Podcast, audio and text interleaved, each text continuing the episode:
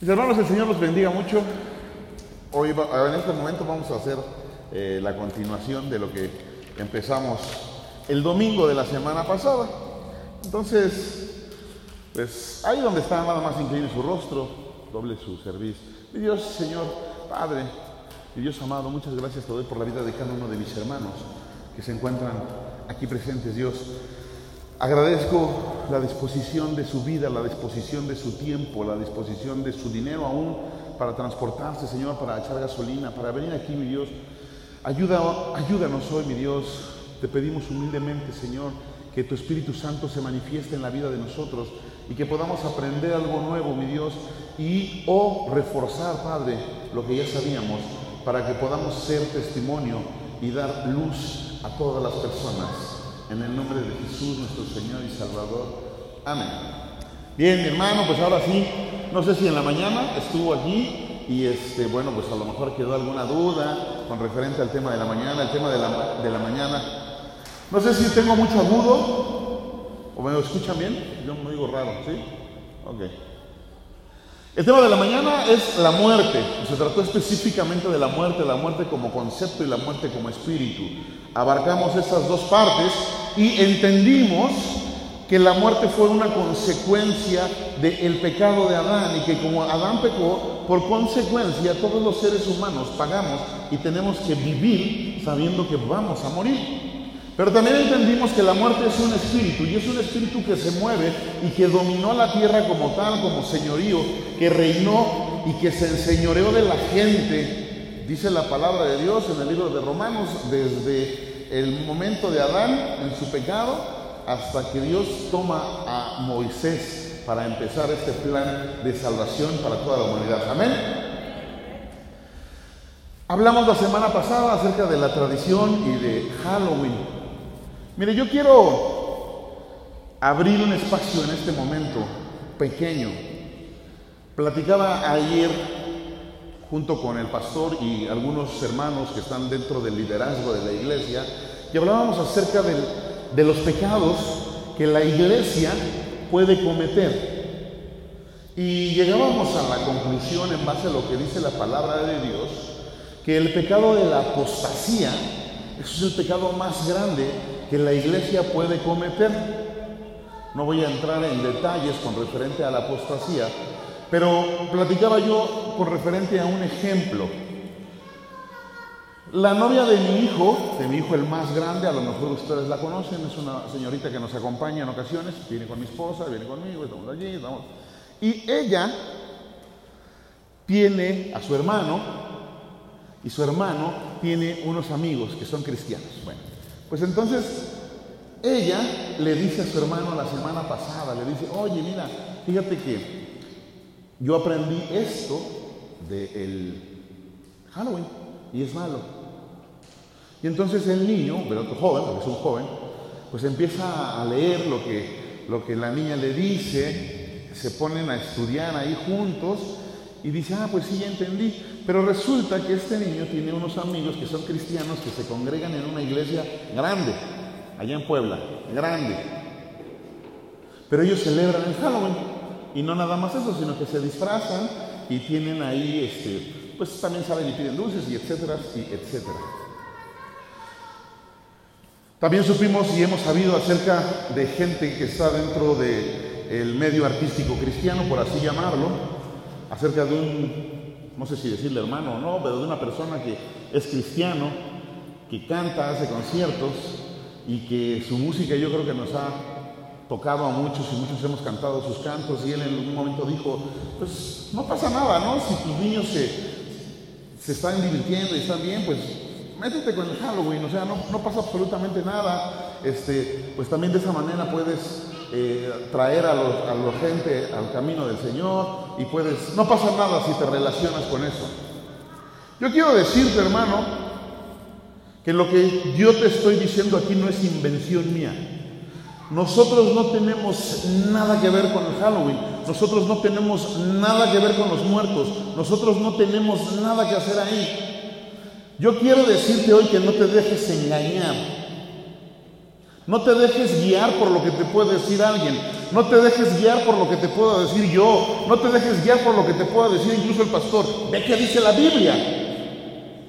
Ve qué es lo que dice Dios con referente a ello y entonces actúa. Hace muchos años dijo mi papá, que fue mi pastor, y se los decía a, a toda la iglesia, Hermano, el día que usted se dé cuenta que en este lugar, que en este púlpito, que en este altar se predique otra cosa que no esté de acuerdo, que no esté basado en la Biblia, por favor, agarre a su familia y salga, pero salga huyendo de aquí. Y yo se lo quiero recordar. El día que usted se dé cuenta que un predicador, que un maestro, que un pastor se levante aquí y se ponga detrás de este púlpito y le enseñe algo que está en contra de lo que dice la palabra de Dios, por favor, salga huyendo de aquí y no regrese, hermano. Porque ese día el Espíritu de Dios también salió primero de aquí. No se deje guiar.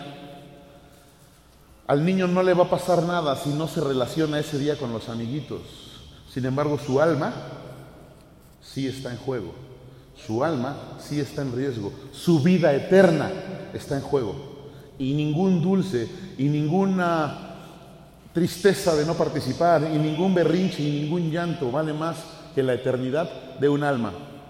Quería hacer, tocar ese punto porque hoy en día tristemente nos podemos dar cuenta que el cristianismo se ha relajado. La palabra de Dios y lo que se puede enseñar en las iglesias se relajó, se hizo holgado. Hoy la gente ya no predica en las iglesias de un infierno. Hoy la gente, hoy los pastores, hoy muchos ministros no se atreven a decirle a la congregación, arrepiéntete porque si no te vas a ir al infierno. Porque los congregantes se pueden espantar, se pueden ir, se pueden ofender. Porque la gente se puede ir y pues ya no va a haber diezmos, ya no va a haber ofrendas. Y entonces ya no vamos a poder seguir construyendo. La palabra de Dios es tajante. La palabra de Dios es real, es dura. Dura palabra es esta, lo dijo el mismo Señor. Mucha gente se espantó y se empezó a ir cuando el Señor les hablaba y entonces Jesús le preguntó a sus apóstoles, a sus discípulos y les dijo, ¿qué pasa? Ellos se están yendo. Ya se va. Y hablando con Pedro le dijo, ¿y ustedes también? Vámonos. La puerta está muy ancha, decían papá, órale, el día que quieran, mira, ahí caben los dos juntos. Pedro decía, no, espérate, Señor, espérate. ¿A quién iremos si solo tú tienes palabras de vida eterna? Y sí es cierto que eso es complicado, pero pues es la verdad. Así que hermano, sobre toda cosa, guarde su vida, guarde su alma e investigue y esté seguro de, lo que se le de que lo que se le predica aquí es palabra de Dios. No le estamos inventando, no le estamos añadiendo fábulas a lo que el Señor dijo, no le estamos poniendo florecitas y brillantitos a lo que el Señor dio. No le estamos ahí tapando cosas para que se vea bonito. La palabra de Dios dice que tú y yo como hijos de Él no tenemos nada que hacer en donde está el espíritu de la muerte, porque el que busca el espíritu de la muerte, muerte obtiene. Bien, este, esta festividad que estamos tocando el día de hoy es específicamente el Día de Muertos. Y el Día de Muertos como tal, como tradición mexicana, la UNESCO la declaró hace ya bastantes años como patrimonio cultural intangible de la humanidad. Con esto les quiero decir, hermanos, que esta festividad que se realiza a partir de hoy y mañana está considerada a nivel mundial la más grande, la celebración más grande del mundo. El Halloween se celebra en todo el planeta, pero es una celebración que engloba a muchos países. Sin embargo, la celebración de Día de Muertos siendo la celebración de un solo país, como lo puede ser México, con 130 millones de habitantes, es la celebración más importante del planeta con referente a esto. Es por eso que es una de las celebraciones más importantes y a nosotros como mexicanos pues nos atañe. ¿De qué va la celebración del Día de Muertos? Yo creo que no le voy a contar nada que usted no sepa. Se divide en dos, el día primero y el día segundo. El día primero, según la tradición, los, las almas de los infantes de los que no pecaron, regresan, salen de la tumba para buscar el lugar en donde vivieron o en donde debieron de vivir. Cuando ellos llegan a este hogar, o a esta casa de donde fueron arrancados, lo que van a hacer es estar toda la noche hasta que el sol empiece a rayar y van a disfrutar de alguna ofrenda que se levanta en un altar para que ellos puedan comer, porque el camino para venir a visitar a sus vivos es largo. Por eso es importante que la gente que espera a algún muerto ponga velas, porque estas velas van a iluminar y le van a señalar el camino a la persona que viene de visita a la casa. La flor de cempasúchil, que es la más tradicional en esta época, porque obviamente es una flor que es de temporada y en esta temporada le tocó nacer, es deshojada o le quitan los pétalos y los pétalos empiezan a formar caminos para que el difunto, el alma del difunto, sepa por dónde llegar y por dónde entrar y hacia dónde tiene que ir para llegar al lugar en donde debe de comer. También usted se va a dar cuenta que en esta época, con esa misma flor, se dibujan cruces en el piso para señalarle al difunto hacia dónde tiene que ir. Eso pasa hoy. Bien, otra parte de la misma tradición dicta que hay que ir al panteón a limpiar la tumba. Que quede bonita, que se vea arreglada, a lavarle, a ponerle flores, para que cuando el alma salga, vea que no lo hemos olvidado y que sigue en nuestra memoria y en nuestros pensamientos. Dentro de esta misma tradición, se ocupa mucho que en ese día se ponga una foto, una veladora y se le hagan rezos.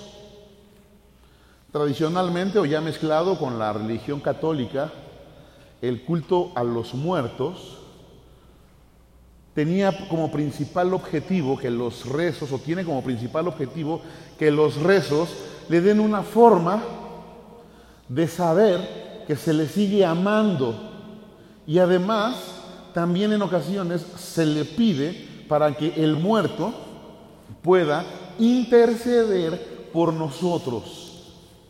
Yo no sé si usted conoce a alguien o ha visto algo de lo que le he dicho, o incluso usted mismo lo vivió. Y decimos, ay abuelita, tú que estás en el cielo, pues es que tú fuiste buena, échame la mano. Híjole, tía, tú que eras bien buena para los negocios, échame la mano, tú, tú, tú, ayúdame. Dentro de, el, de esta tradición de buscar y de no, de no olvidar a los muertos, se estila mucho eso, ¿no? El creer y el pensar o el dar por hecho que los muertos están en un buen lugar y en ese lugar ellos pueden interceder. Y entonces puede ir alguno de nuestros difuntos a decirle, oye Jesús, échale la mano, ¿no? Mira, de eso se trata muchas veces esta parte. Hasta aquí, hoy no voy a dejar parte al final, quiero saber si en este momento hay alguna duda, algún comentario y no sé quién vaya a estar aquí con el micrófono para las dudas. Hoy no lo veo a nadie.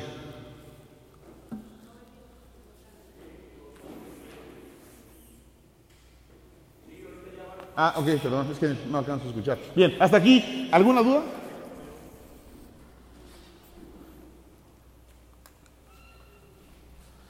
Muchas gracias. Bien, pues entonces vamos a abrir nuestra Biblia. No hay ninguna duda, ¿verdad? Bien, excelente. Vamos a abrir nuestra Biblia en el libro de Eclesiastés capítulo 9, versículo 10. Todos conocemos esta cita. Otra vez les voy a pedir la mano allá en cabina para que me ayuden mucho con las citas.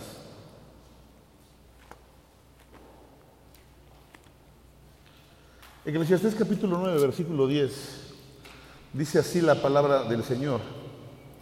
Todo lo que te viniere a la mano para hacer, hazlo según tus fuerzas, porque en el Seol, a donde vas, no hay obra, ni trabajo, ni ciencia, ni sabiduría. Tiene que quedarte bien claro, hermano, que la única manera y el único tiempo que tienes para disfrutar de tu vida es en vida.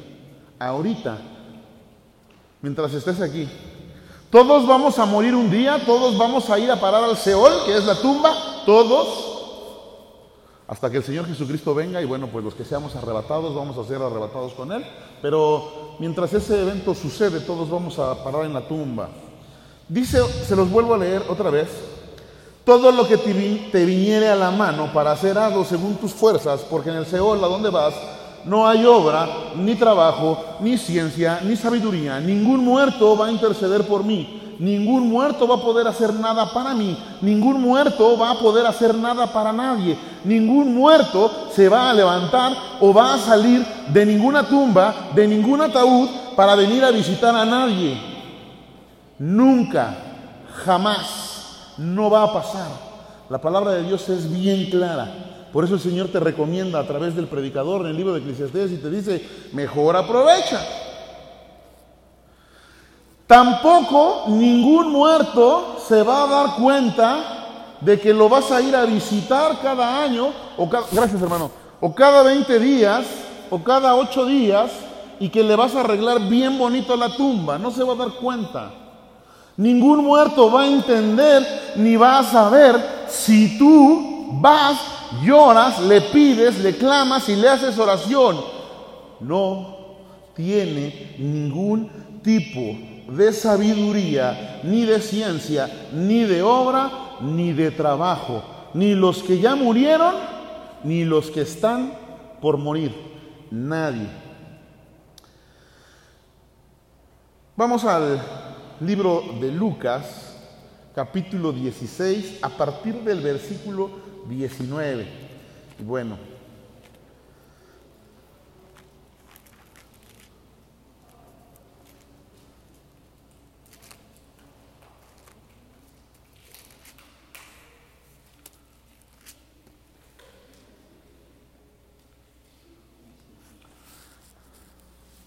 Esta parábola que le voy a leer es una parábola que el mismo Señor Jesucristo enseñó a sus apóstoles, a sus discípulos y a la gente que lo seguía. Esto no, fue, esto no salió de la palabra de ningún apóstol, esto no salió de la palabra de ningún discípulo, esto salió de la misma boca de Jesús. El subtítulo dice, el rico y Lázaro. Había un hombre rico que se vestía de púrpura, de lino fino, y hacía cada día banquete con esplendidez. Había también un mendigo llamado Lázaro que estaba echado a la puerta de aquel lleno de llagas y ansiaba saciarse de las migajas que caían de la mesa del rico y aún los perros venían y le lamían las llagas. El Señor Jesucristo llama nuestra atención y nos dice, quiero que pongan atención y se den cuenta que hay dos personas, una persona que vive en la opulencia y en la riqueza y otra persona que vive en la pobreza más tirado a la miseria. Dos personas. Cada uno con su estatus social y lo que eso desprende de ahí. Aconteció que murió el mendigo y fue llevado por los ángeles al seno de Abraham y murió también el rico y fue sepultado. Y en el Hades alzó sus ojos estando en tormentos y vio de lejos a Abraham y a Lázaro en su seno. Quiero quitar un punto importante de aquí. El hecho de que el rico fuera rico y tuviera mucho dinero y pudiera hacer fiestas, no lo hizo ir a este lugar. El rico no tuvo el tiempo o no quiso arrepentirse y buscar al Señor. El pobre que fue llevado al seno de Abraham tampoco fue llevado por el hecho de ser pobre Quiero quitar esta idea. El hecho de que a ti Dios te bendiga, que tengas un buen trabajo y que Dios prospere tus negocios no quiere decir que te vas a ir al infierno. Y el hecho de que tú vivas en una casa de paja con entrada de lodazal no quiere decir que te vas a ir al cielo. Vamos a quitar esa parte. Amén. Y aconteció que murió el mendigo y fue llevado por los ángeles al seno de Abraham y murió también el rico y fue sepultado. Y en el Hades alzó sus ojos estando en tormentos y vio de lejos a Abraham y a Lázaro en su seno. Entonces él, dando voces, dijo, Padre Abraham, ten misericordia de mí y envía a Lázaro para que moje la punta de su dedo en agua y refresque mi lengua porque estoy atormentado en esta llama. Pero Abraham le dijo, hijo, acuérdate que recibiste tus bienes en tu vida y Lázaro también males. Pero también este es consolado aquí y tú atormentado. Además de todo esto, una gran cima está puesta entre nosotros y vosotros, de manera que los que quisieren pasar de aquí a vosotros no pueden, ni de allá pasar para acá. Entonces le dijo, te ruego pues, Padre, que le envíes a la casa de mi Padre, porque tengo cinco hermanos, para que les testifique, a fin de que no vengan ellos también a este lugar de tormento. Y Abraham le dijo, a Moisés y a los profetas tienen, óiganlos. Él entonces dijo, no, Padre Abraham, pero si alguno fuere a ellos de entre los muertos, se arrepentirán. Mas Abraham le dijo, si no oyen a Moisés y a los profetas, tampoco se persuadirán, aunque alguno se levante de los muertos. El Señor Jesús enseña claramente, no hay un pasaje más claro en la Biblia con referente a cuatro cosas.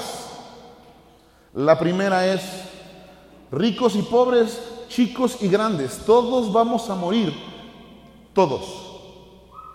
La segunda es, hay dos lugares en donde vas a esperar donde pasarás tu eternidad.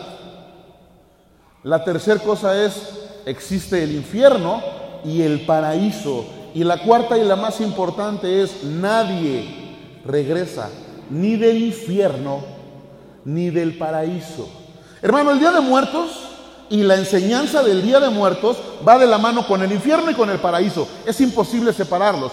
El infierno y el paraíso son dos lugares a los que cuando tú y yo muramos, vamos a ir a alguno de estos lugares dependiendo cómo haya sido nuestra vida aquí y cómo hayamos actuado en el caminar con Cristo y en seguir sus enseñanzas y sus mandamientos. Amén. Quiero ser más claro para mis hermanos que nos están escuchando en otras partes del mundo. El Señor Jesús enseña claramente que si yo llevo una vida en desorden, fuera de los lineamientos que Él manda, mi alma va a ir a parar al infierno. No hay de otra. Yo no lo inventé. También enseña el Señor Jesucristo en esta parábola que si yo llevo una vida acorde con lo que Él enseñó y soy un hombre dedicado que busca su palabra, que trato de hacer sus obras, que busco, entonces voy a ir al paraíso. Ojo mis hermanos, estos son dos lugares a los que pudiéramos llamar sala de espera. Cuando usted va al dentista, cuando usted va al médico, cuando usted va a volar en avión, cuando usted va a viajar en camión, pues llegamos siempre a tiempo y antes de que toque nuestra consulta o nuestro viaje o, a donde vamos a pasar, pues hay unos silloncitos ahí con unas revistas para que no nos aburramos y la persona de la recepción o la persona que está atendiendo, generalmente una muchacha, nos dice, Señor, por favor, pase a la sala de espera mientras sale su vuelo, mientras sale su camión, mientras le toca su consulta. Amén. Esto es exactamente lo mismo. Mientras que el fin de todas las cosas y el fin de todos los tiempos se desarrollen en la tierra, si nosotros morimos en ese momento, vamos a despertar en una sala de espera. Amén. ¿Sí o no? No lo escucho muy convencido. Entonces él dando voces dijo, Padre Abraham, ten misericordia de mí y envía a Lázaro para que moje la punta de su dedo. Es versículo 24. Todos los muertos injustos, vamos a llamarles de esa manera, van a pasar su espera en el infierno. Y quiero que aquí vamos a anotar seis cosas importantes dentro de, este, eh, de esto, dentro de esta enseñanza. Versículo 23. Y en el Hades alzó sus ojos estando en tormentos y vio de lejos a Abraham y a Lázaro en su seno. Las personas que lleguen, que desafortunadamente lleguen a este lugar, a este sitio, van a tener plena conciencia de lo que les está ocurriendo plena conciencia de lo que está sucediendo a su alrededor, pero más allá de esto van a tener también plena conciencia de lo que está sucediendo, de dónde vienen y a dónde van. Usted no va a encontrar un solo versículo, una sola letra en la Biblia que Dios haya hablado nada más porque sí. Cuando el Señor nos ejemplifica cosas, es porque así es, específicamente. Y lo primero que quiero que notes, hermano, es que las personas que pudieran estar en el infierno, las almas que se van al infierno, son capaces incluso de ver a lo lejos, como tú y como yo. Amén. Versículo 23 dice que alzó sus ojos y viendo a lo, a lo lejos, vio a Abraham y al mismo Lázaro. Punto número dos, podía identificar bien las cosas. Dice el mismo versículo 23, no nada más vio a lo lejos, sino que al ver a lo lejos dijo, ah, ahí está mi hermano Hugo, ahí está Martín, capaces de identificar de la misma manera, allá a lo lejos, en el paraíso, allá veo a Hugo, consciente y pleno de dónde estaba, consciente de quiénes eran las personas que lo rodeaban. Punto número tres. Además, las personas que estén en este lugar tienen todos sus sentidos, sus cinco sentidos intactos. Versículo 24. Entonces él dando voces dijo, Padre Abraham, ten misericordia de mí y envía a Lázaro para que moje la punta de su dedo en agua y refresque mi lengua porque estoy atormentado en esta llama. Tenía sed, tenía calor y tenía dolor. Sed, calor y dolor. Además veía, además oía. Sus cinco sentidos completamente intactos. Déjeme recordarle, mi hermano, algún estudio que hemos tenido y que hemos escuchado aquí. El alma, nuestra alma, su alma, se compone por la capacidad cognitiva de entender nuestros sentidos. Amén, ¿sí me explico? Nuestra alma está compuesta tanto de nuestros sentimientos como de nuestros sentidos.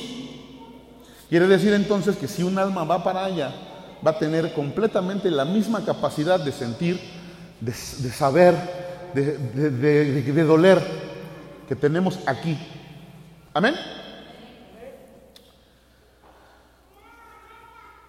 Pero Abraham le dijo, hijo, acuérdate que recibiste tus bienes en la vida y Lázaro también males, pero ahora este es consolado aquí, tú atormentado. Además de todo esto, una gran cima está puesta entre nosotros y vosotros, de manera que el que quisiere pasar de aquí a vosotros no pueden, ni de allá pasar acá.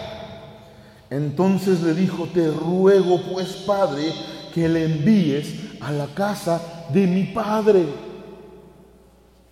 Cuando el Señor dice, que el infierno y el lago de fuego es un lugar de tormento, está bromeando. Este pobre rico ya no nada más estaba sintiendo lo que le pasaba a él, sino que ahora ya había entendido que su parentela también iba con ese rumbo. Pero lo más importante que él entendió fue, Padre Abraham, te ruego que envíes a Lázaro a la casa de mi padre, porque yo no puedo ir, porque nadie puede salir de aquí. Él entendió, en ese momento le cayó el 20. Nadie puede salir de ahí. También Abraham le dijo, no te turbes, ni tú ni los de acá, ni los de ese lado se pueden ir para acá, ni los de acá se pueden ir para allá. Así que no nada más ustedes, los que están allá abajo, no pueden salir. También los que están de este lado no se pueden ir. Nadie se puede salir de aquí. Nadie. Eso es algo importante, debes de saberlo. ¿Sabes? Como seres humanos a veces tenemos esa parte de, de remordimiento o esa parte afectiva que nos mueve. Algunos le dicen que tienes muy buen corazón. No sé. Es que extraño a mi mamá. Es que extraño a mi papá. Lo puedes hacer, no tiene nada de malo. No estás cometiendo ningún pecado.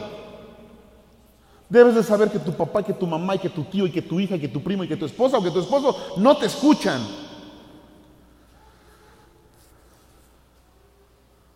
Puede ser duro porque yo conozco gente que vive con la idea de que su o sus muertos incluso le ayudan.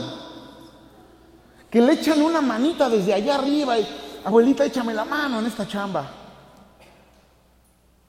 Sabes, como seres humanos tenemos la necesidad de aferrarnos a algo y aferrarnos a alguien. Aférrate del Señor. Suelta a tu muerto porque tu muerto no sabe nada. Tu muerto no sabe si le pones flores. Tu muerto no sabe si está enterrado a flor de piso o si lo echaron en una llanta y lo aventaron a rodar sobre la México-Panamá. Nada sabe. No sabe nada. Yo te recomiendo que no te gastes los miles de pesos creando ahí una gran tumba, porque el muerto nada va a saber y de nada le va a aprovechar.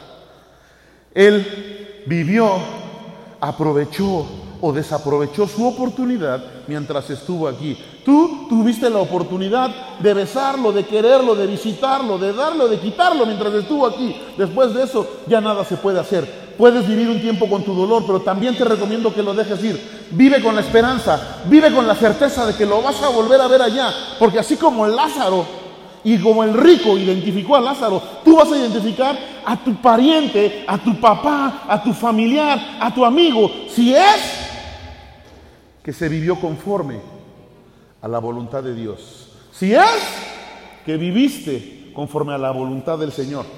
Nadie regresa de la tumba, el Señor así lo ordenó y así va a pasar. Nadie regresa del más allá. Amén. Versículo 26. Además de todo esto, una gran cima está puesta entre nosotros y vosotros, de manera que los que quisieren pasar de aquí a vosotros no pueden, ni de allá pasar acá. Allá no hay un cadenero que diga, Juanpi, déjame pasar, dame chance. No se puede.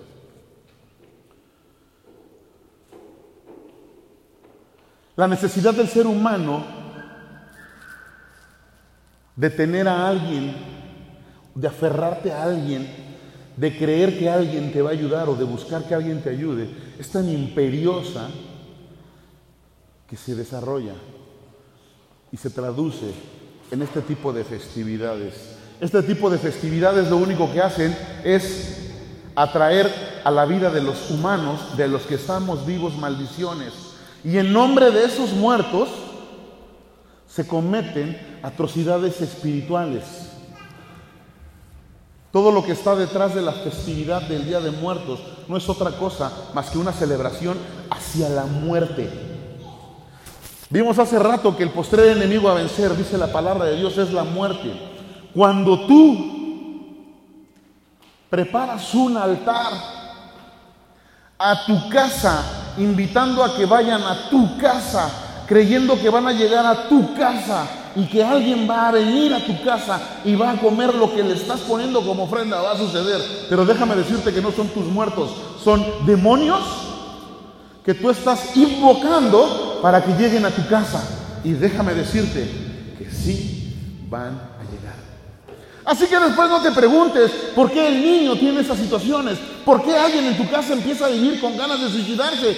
No te, no te preguntes por qué la situación económica en tu casa es tan terrible. No te preguntes por qué la muerte empieza a apoderarse de la familia poco a poco. Cuando tú le abres la puerta a demonios, ellos entran. Recuerda que la palabra de Dios dice que el enemigo está como león rugiente buscando a quien devorar y que el enemigo vino a hurtar, a matar y destruir. Enseñé aquí hace algún tiempo acerca de que hurtar involucra a la persona a la que le quitan las cosas. La palabra de Dios dice claramente que el enemigo quiere hurtarte. No te puede robar. Él no tiene potestad ni autoridad sobre ti ni sobre tu casa. Pero si tú le das las cosas, si tú le entregas las llaves, si tú le abres la puerta en esta festividad, te garantizo con todas las letras que va a entrar. Y que el espíritu de la muerte se va a enseñorear de la vida de las personas que están ahí. El espíritu de muerte es como un nido de cucarachas. El espíritu de la muerte es como un nido de chinches anidadas en un colchón. No se va. Por más que le eches no se acaban. No se van. Tú le abriste la puerta, tú los dejaste entrar, tú dejaste que hicieran nido, ahora te quedas con ellos. Tenía yo seis años, lo recuerdo, pero era, era como mi sobrina, Débora. Y el papá de mi papá, mi abuelo Alberto, vivía en Santa Clara, en Ecatepec, ahí en, cerca de San Agustín, por allá. Y vivía en una vecindad. Y entonces un día, mi papá nos lleva a visitarlo, al abuelo, y tenía unas literas en una recámara pintada de color verde con blanco, lo recuerdo a la perfección, la peor noche de mi vida. Y entonces mi madre nos acuesta en las literas de arriba a mi hermano Bruno y a mí. Bruno era pequeño, yo éramos chicos, le llevo dos años, entonces éramos pequeños. Y mi padre y mi madre se duermen en la litera de abajo a la una de la mañana, calculo, eso sí es un carro. Yo estaba llorando de la desesperación, algo recorría mi cuerpo y algo me picaba. Mi mamá se levanta, prende la luz y estábamos llenos, Bruno y yo, Bruno más chiquito llorando de ronchas mi mamá se levanta, mi papá se levanta. Ese colchón donde estábamos acostados estaba lleno, infestado de chinches. Las chinches no nada más estaban en el colchón, se habían metido a la pared. Se podía ver a esa hora de la noche como unos animales rojos pequeños salían de unos hoyitos de la pared. Habían atravesado el concreto, habían hecho nido adentro de esa pared. Así es el espíritu de la muerte. Se mete, taladra, está profundo y no tienes manera de sacarlo. Porque más tardas en matar uno en lo que se reproduce en diez. No le abras las puertas al espíritu de la muerte a tu casa. Rechaza cualquier cosa. No permitas que tus hijos tengan nada que ver con disfraces, con fiestas, con nada que sea alusivo. Ni un papel picado. Cuando el Señor sacó a su pueblo de Egipto, el pueblo de Israel dijo, no vamos a dejar aquí ni una pezuña el faraón le dijo a Moisés, órale ve, pero déjame a tus mujeres y déjame a los niños. Tú ve y sirve a tu Dios. Ándale, órale pues, te voy a dar chance. Y Moisés le dijo, ni una pezuña te voy a dejar. No permitas que ni una pezuña se quede a adorar a la muerte. Porque tú eres un Dios, tú tienes un Dios de vivos, no un Dios de muertos. Porque tu Dios vino a salvarte de la muerte no a hundirte en ella. No te hundas, no te metas en esas situaciones. Eclesiastés capítulo 9, versículo 5, por favor.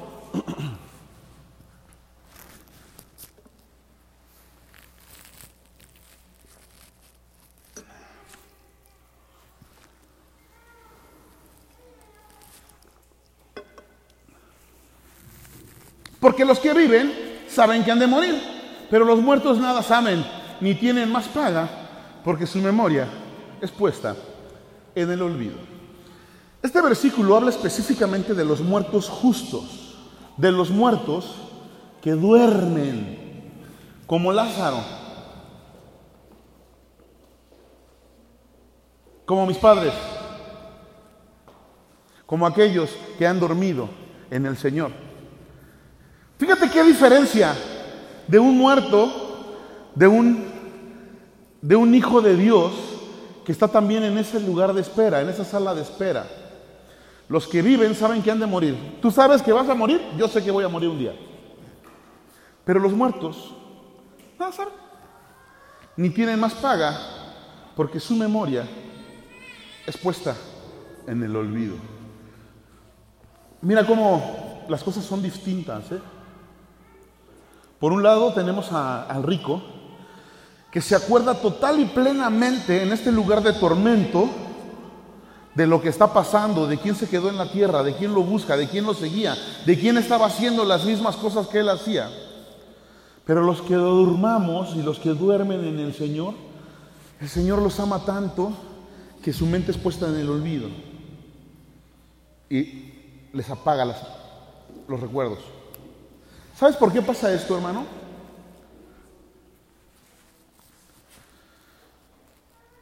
Quiero que imagines a una hermana de 60 años pidiendo durante 40 años por la vida de su hijo drogadicto,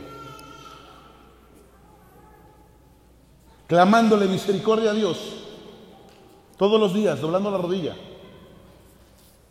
buscándolo. Y entonces su reloj llega al fin y esta hermana se va al encuentro con su Señor y no ve la respuesta de Dios en su vida. ¿Tú te imaginas el tormento tan grande que deberá de ser para un hijo de Dios estar pensando, decir, yo estoy aquí en el paraíso, yo ya lo hice, pero ¿y mi hijo? Debe de ser una cosa terrible. El Señor en su infinita misericordia a ellos les apaga los, los, recuerdos y pone su memoria en el olvido para que puedan estar literalmente descansando en Él. El Señor es tan bueno y es tan justo que eso es lo que hace. ¿Sí recuerdas lo que pasa con Lázaro? Es terrible, ¿eh? Y quiero dejarte en claro, no, Dios no, es Dios no es injusto, ni Dios es malo. Dios te da la oportunidad mientras estás en vida de que escojas a dónde quieres ir. Así que si tú escoges ir al infierno, pues Dios no es injusto. Así que entonces nuestros muertos hermanos, cristianos, familiares, hijos de Dios, tampoco van a regresar el 31, ni el 1, ni el 2, ni nunca. Ellos tampoco. Es más, ellos menos porque ellos ni se acuerdan que tuvieron familia, ellos ni se acuerdan que tenían hijos, ellos no saben nada. Ellos solamente están reposando, tranquilos, en el gozo de su Señor. Así que tampoco te desgastes por ellos. Es que era un hermano que era un hermano ungido. Qué bueno, sí. Ya no, ya está con el Señor y allá lo vamos a ver ningún muerto va a regresar. No le abras haciéndole altares a demonios que se pueden meter a tu casa. Primera a los tesalonicenses, capítulo 4, versículo 16, por favor. Sé que es un poquito ahí el hablar del Día de Muertos sin tocar el, el infierno. Es. Mande la mano, hermano. Así que yo sé que tú me estás entendiendo y sabes que es necesario tocar este punto también. No estoy divagando, no estoy mezclando cosas. Tienes que saber en dónde están tus muertos, dónde están nuestros muertos, para que en base a eso puedas saber lo que entonces estás festejando o pudieras permitir que festejen tus hijos o mis hijos. Amén. Dice la palabra de Dios, porque el Señor mismo con voz de mando, con voz de arcángel y con trompeta de Dios descenderá del cielo y los muertos en Cristo resucitarán primero fuera de este acontecimiento, fuera de este lugar que va a ser cuando venga el Señor y los muertos en Cristo se levanten, no hay otro momento. No hay una o dos veces al año que salgan. Y no importa que sea hoy el día en el que los muertas mascotas van a salir, o en el que los ahogados, o en el que los atropellados, o en el que los quemados, porque ahora ya se tiene por categorías y los días en los que se puede festejar a los muertos. No existe. Esta es la única vez. La única. En la que los muertos van a salir. Pero no van a salir porque sea 31 o primero o 4 o 8. Van a salir porque la voz de su Dios los va a levantar. Y dice que los muertos en Cristo resucitarán primero, porque también los injustos, también los pecadores van a escuchar la voz de su Dios, porque el hecho de que sean pecadores no quiere decir que ellos no estén ni sean siervos de Dios, me refiero en el sentido de que Dios es su Dios también, y van a recibir lo suyo, y van a recibir su pago. Fuera de este evento, no hay, no existe.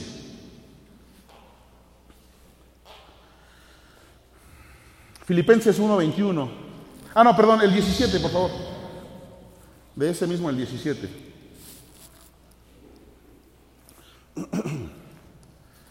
¿Ya se aburrió mi hermano? Se lo busco aquí. Luego nosotros, los que vivimos, los que hayamos quedado, seremos arrebatados juntamente con ellos en las nubes para recibir al Señor en el aire y ahí estaremos para siempre con el Señor. Alégrese mi hermano. Si usted tiene como yo ganas de encontrarse con alguien que ya se nos adelantó, pues échele ganas.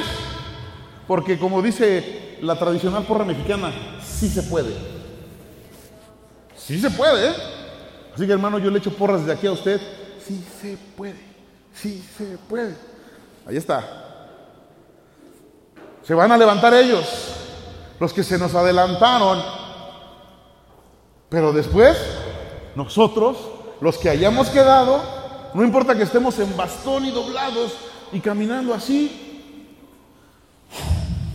vamos a ser arrebatados. Y dice que seremos arrebatados juntamente ¿qué?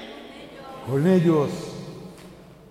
Así que si a usted como a mí, como a mucha gente, le ha dolido la pérdida de un familiar, la pérdida de un ser amado, pues échele ganas para que nos veamos allá. Olvídese de levantarle un altarcito con flor de cempasúchil y de marcarle una vela para que sepa dónde está. Eso no va a pasar. Mejor póngase a trabajar para el Señor, póngase a servirle a Dios, póngase a, a vivir como cristiano para que cuando vayamos digamos, eh, eh, y vayamos y nos acerquemos y nos abracemos juntamente con ellos, dice el Señor. ¿Sabe? Esta promesa es una promesa de esperanza. El Señor sabe cuánto pudimos amar y cuánto pudimos haber amado a alguien. El Señor sabe cuánto nos pudo haber amado a alguien. El Señor sabe cuánto podemos extrañar a alguien. Él nos dio sentimientos, Él nos dio amor. El que no ama no ha conocido a Dios porque Dios es amor, así que Él sabe de eso. Dice la palabra de Dios que cuando le avisaron que Lázaro había muerto, el Señor lloró.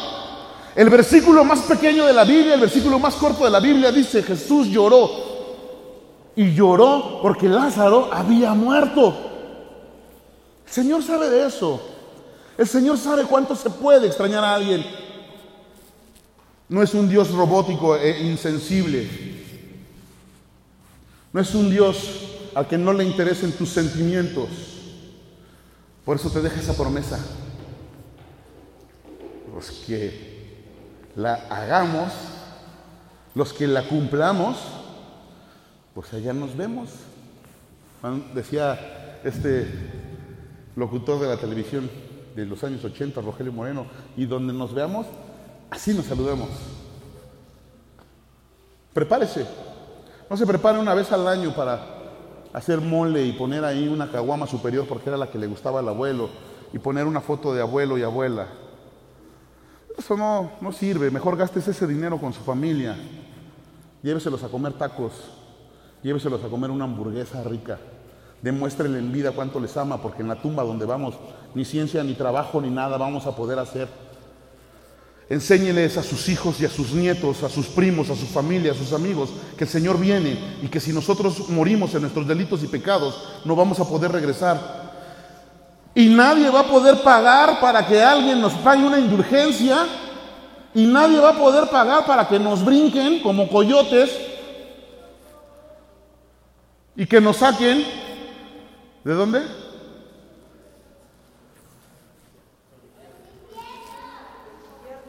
de limbo. Porque hay gente a la que, ah, pues que se fue al limbo.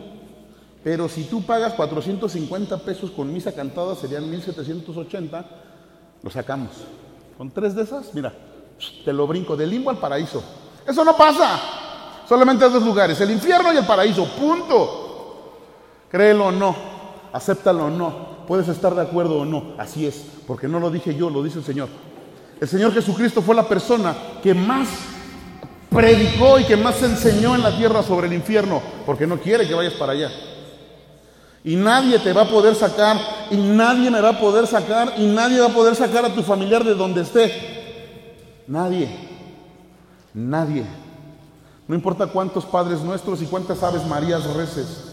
No importa cuántos nopales te pongas para, ir, para ir de rodillas a la basílica. No importa cuántas veces te rapes pelón la cabeza y te vistas de santo. No importa a quién pongas de cabeza. No se puede. Nadie sale del lugar en donde le corresponde estar por decisión propia. ¿eh? El Señor te da aquí la oportunidad y te dice, mira, yo pongo delante de ti el bien y el mal para que vivas tú y tu descendencia. Escoge pues el bien. Yo te recomiendo que escojas el bien pero pues ahí tú sabes. Amén. Ahora sí, Filipenses 1:21.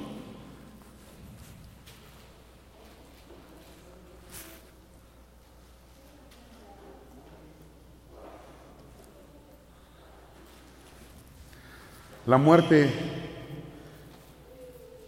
es una consecuencia del pecado. No hay nada que celebrarle.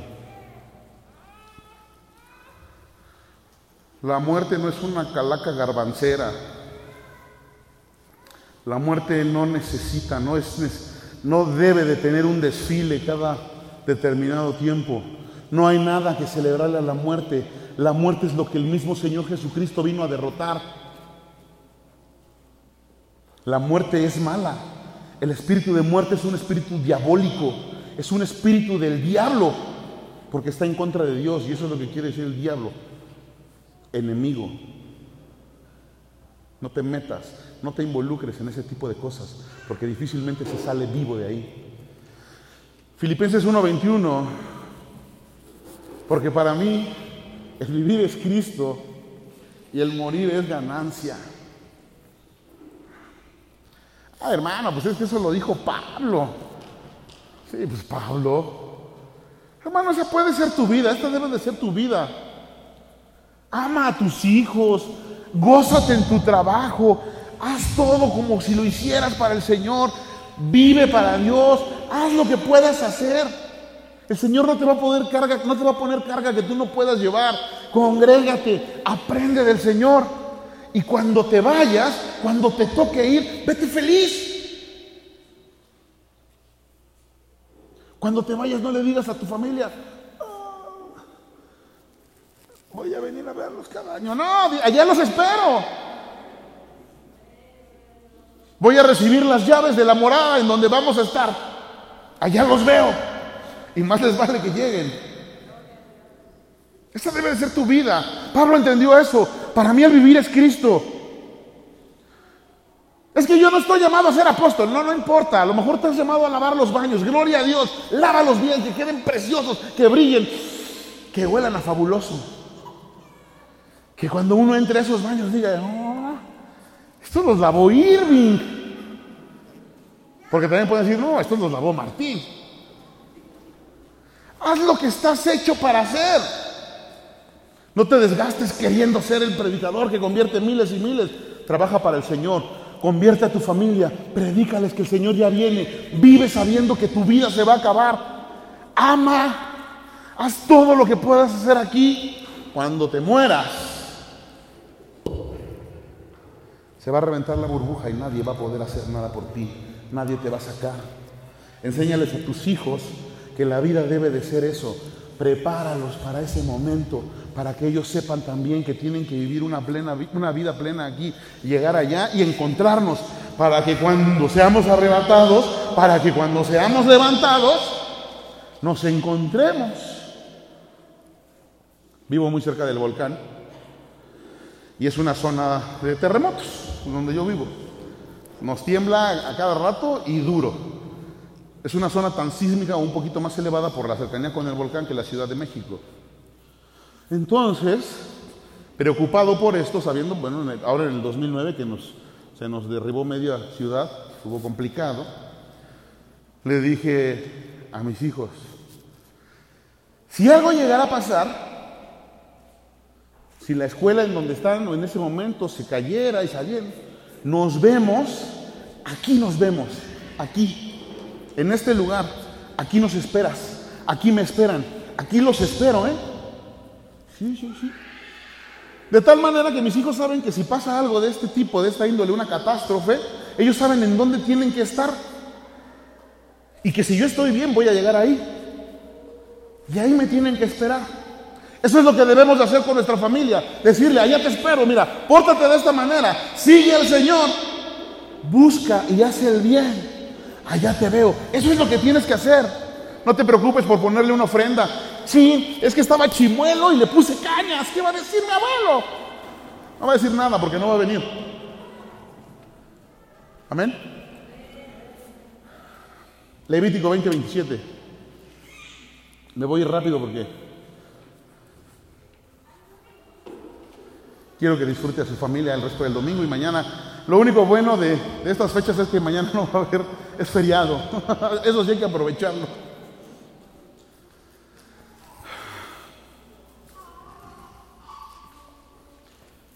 No, Levítico 20, 27. por favor. 20, 27.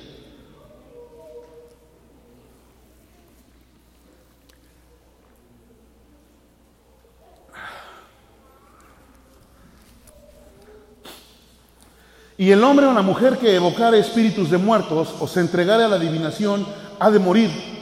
Serán apedreados. Su sangre será sobre ellos.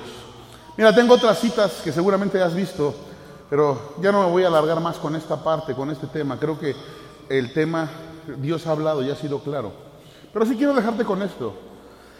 Si a ti, si tú consideras que después de lo que te he enseñado, no yo, sino mostrado, lo que te he mostrado que dice Dios con referente al hacer este tipo de cosas, quiero que te lleves esta, esta cita a tu casa y te la lleves en tu corazón. Y el hombre o la mujer que evocare espíritus de muertos o se entregara a la adivinación, ha de morir. ¿Sabes qué quiere decir evocar? Evocar quiere decir estar trayendo a memoria estar trayendo, estar, no dejarlos, no soltar esa idea. Así que si tú cada año estás evocándolos, te vas a meter en un problema. Enséñale a alguien lo que quiere decir esto, enséñale a alguien esta cita. Evocar va más allá de invocar, evocar es tenerlos aquí de constante o se entregara a la adivinación, ha de morir. Y cuando la palabra del Señor dice, ha de morir, se refiere a una muerte espiritual también. Dios no tiene trato con nada que tenga que ver con la muerte. Por lo tanto, tú su hijo, tú su hija, tampoco lo debes de tener. Serán apedreados y su sangre será sobre ellos. Estas personas van a morir primero de manera espiritual y también van a morir de manera física. Y no quiere decir, no te estoy diciendo que mañana o al rato que veas a un niño vestido de, fantasma lo agarres a pedradas, tampoco. Te estoy diciendo lo que va a pasar. Esas, esas piedras representan esas situaciones malas que la gente que se mete en este tipo de festividad, de festejo, de añoranzas, de recuerdos, va a traer sobre su vida. Amén.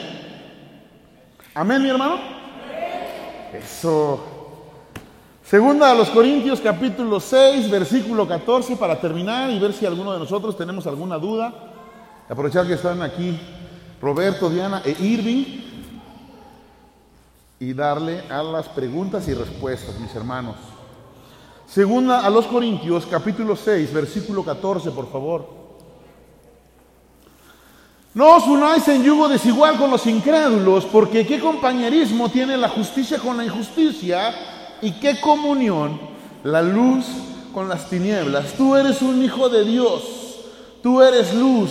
Dice la palabra del Señor en Primera de Pedro, capítulo 2, versículo 9, que tú eres pueblo escogido, nación santa, real sacerdocio, y que fuiste escogido para anunciar las virtudes de aquel que nos llamó de las tinieblas a su luz admirable. Tú eres luz. Y el Señor te dice que tienes que andarte mezclando con las tinieblas. Todo lo anterior ya lo sabías, yo sé que ya lo habías visto, yo sé que ya te lo habían enseñado, solo te lo estoy recordando. Tú eres nación santa, real sacerdocio, pueblo adquirido. Y fuiste adquirido para anunciar las virtudes de Cristo, de aquel que te llamó de las tinieblas, que te sacó de lo malo para estar en lo bueno. hermano, no te unas en yugo desigual, no te unas a hacer cosas malas. Recuerda que dice ese muy popular dicho mexicano, tanto peca el que mata a la vaca como el que le agarra la pata. Así que si tú dices, ah, no pasa nada, nada más les voy a regalar unas cañas, sí pasa, te estás metiendo, te estás haciendo partícipe y te estás haciendo cómplice bueno, es que yo nada más lo hago para que, pues en la escuela, ¿no? A lo mejor le puedan dar puntos a mi hijo. No lo hagas. No tienes nada que estar haciendo ahí. Nada. No te unas en yugo desigual con los incrédulos. Porque qué compañerismo, qué tipo de amistad pueden tener la justicia con la injusticia. Y qué comunión tú que eres luz con aquellos que son tinieblas. Amén. Bien, pues con esto damos por terminado el el tema de este día, de, estos, de estas fechas,